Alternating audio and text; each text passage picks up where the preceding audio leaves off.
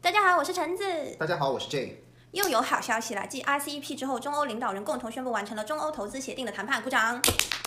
这为我们的2020年画上了一个圆满的句号。在12月30号，嗯，这份协定中欧投资协定终于完成了谈判。然后呢，这份协定可以让欧洲企业和中国企业更好的进入双方的市场，改善竞争条件。但是目前呢，这个协定只是内容完成了谈判，具体的条文还需要经过欧洲议会的批准，这个过程可能要持续到明年才能完成。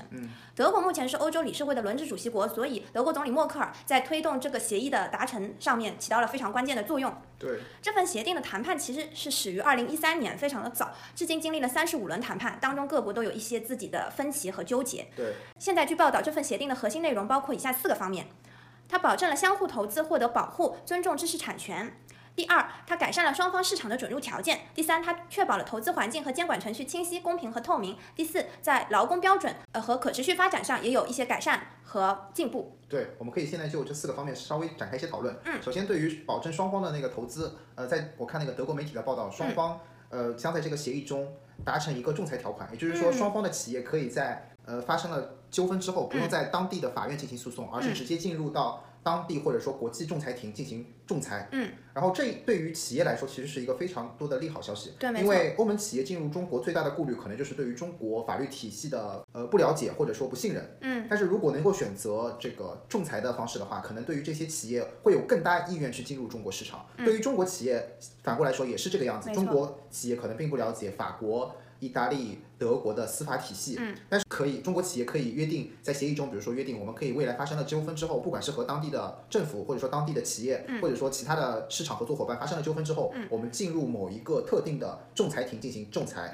适用仲裁规则。嗯、这样的话，可以对于中国企业达到更多的保护。对然后其中还有一点就是说，在协定中会要求尊重双方的知识产权。嗯，其实这一点其实也是在中国和很多国家的国际贸易以及呃双边协定中讨论到最多的问题。嗯，在大家的刻板印象中，其实中国对于知识产权保护的力度，相较欧美西方发达国家并不是很大。嗯，但是其实我要说。其实中国现在是知识产知识产权的主要推动力，也是知识产权保护的最重要的受益对象。对受益对象。因为其实世界经济已经进入了互联网信息时代，对，没错。而欧盟企业，就拿中欧投资协定来说，欧盟企业其实大部分还处于前互联网时代，嗯，他们和我们中国的企业的差距还是有很大的。也就是说，我们中国企业早就遥遥领先于这些欧盟企业。对，我可以拿两个例子来说，嗯，第一个例子是我之前认识的一个在德国做访问学者的教授，嗯，他原来到德国来做访问学者的，呃，研究对象是欧洲的经济。与欧洲的互联网，嗯，他是经济学的教授，但是呢，他进入到德国大学来研究之后，发现，哎，德国的互联网非常非常的落后，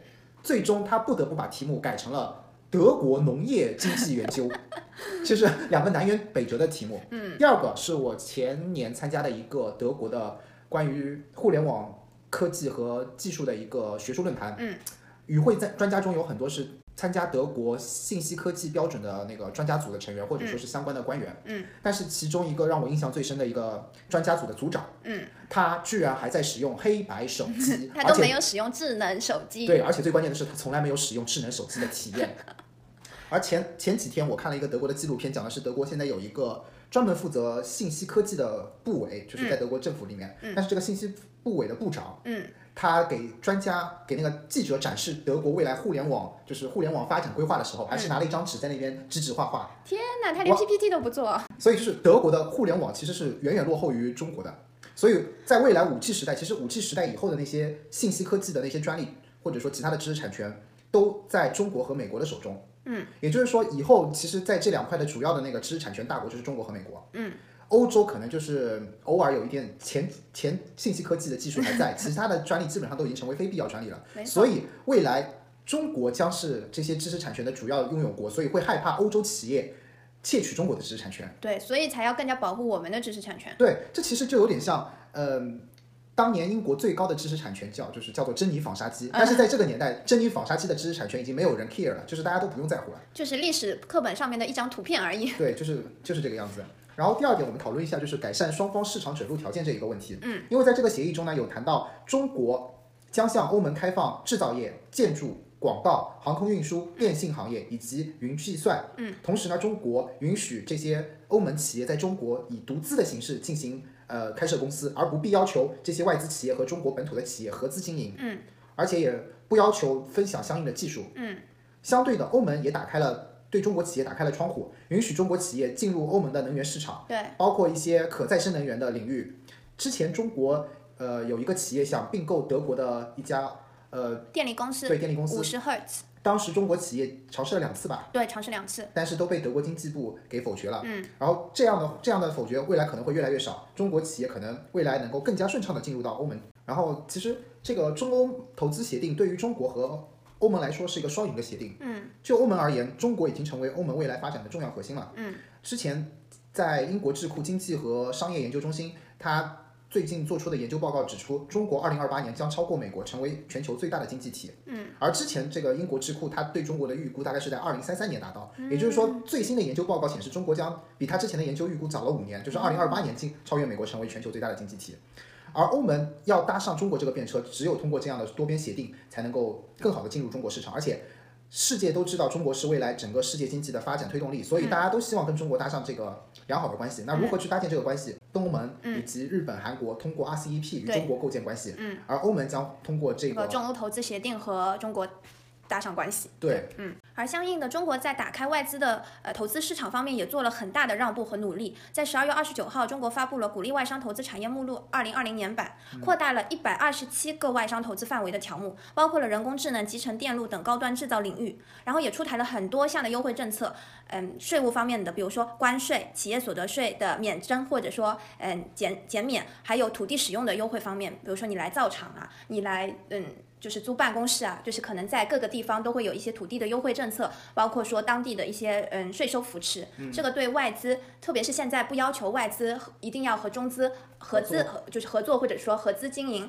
的话，那这样子的话，你独资而且还可以拿到土地优惠的话，这个对于欧洲企业其实是嗯吸引吸引力是非常大的。在这次疫情期间，其实中国到欧盟的那个中欧列车一直在通行，嗯，向欧洲源源不断的输送各种各样的工业品啊、产品啊之类的，嗯，就是说在德国很多企业运力不足的情况下，中国的那些产品填补了很多市场的需求，欧盟这边的市场需求。没错，所以未来德国的发展，或者说欧盟的发展，离不开中国的支持。嗯，就刚刚 J 说了很多，就是中欧投资协定对欧洲的好处，包括对我们中国的好处。那么我想总结一下，其实现在在这个时代，嗯。就特别是经过这个疫情，大家的各国的经济都出现了不同程度的停摆之后，嗯，各国都开始意识到，只有多边，只有互相共同的协作，才可以促进本国经济以及全球经济，甚至人类的整个健康可持续的发展。对，所以说这样子的中欧投资协定，或者说以后我们国家和其他的大的经济体。或者签订的，呃，甚至以后我们可能会和欧洲签订，呃，像 RCEP 那样子的自贸区协定，对自贸就是说更加对我们国家有优惠政策的这样的协定，以后这样子的趋势才是嗯正向的，然后也是才是对经济有更呃有帮助的。对，就像之前大家都讨论的，中国现在是真正的全球化的主要推动力，对，没错。中国现在是全球化的核心支柱，应该是算是是最大的市场，也是对中流砥柱。对中流砥柱。嗯，那我们今天的节目就到这里，希望大家喜欢。呃，如果有任何意见或者说建议，或者说想想评论的话，嗯，就可以给我们留言。然后祝大家在二零二一年新年新气象，万事如意，也万事如意，啊身体健哦，康。对，身体健康最重要。嗯拜拜，拜拜。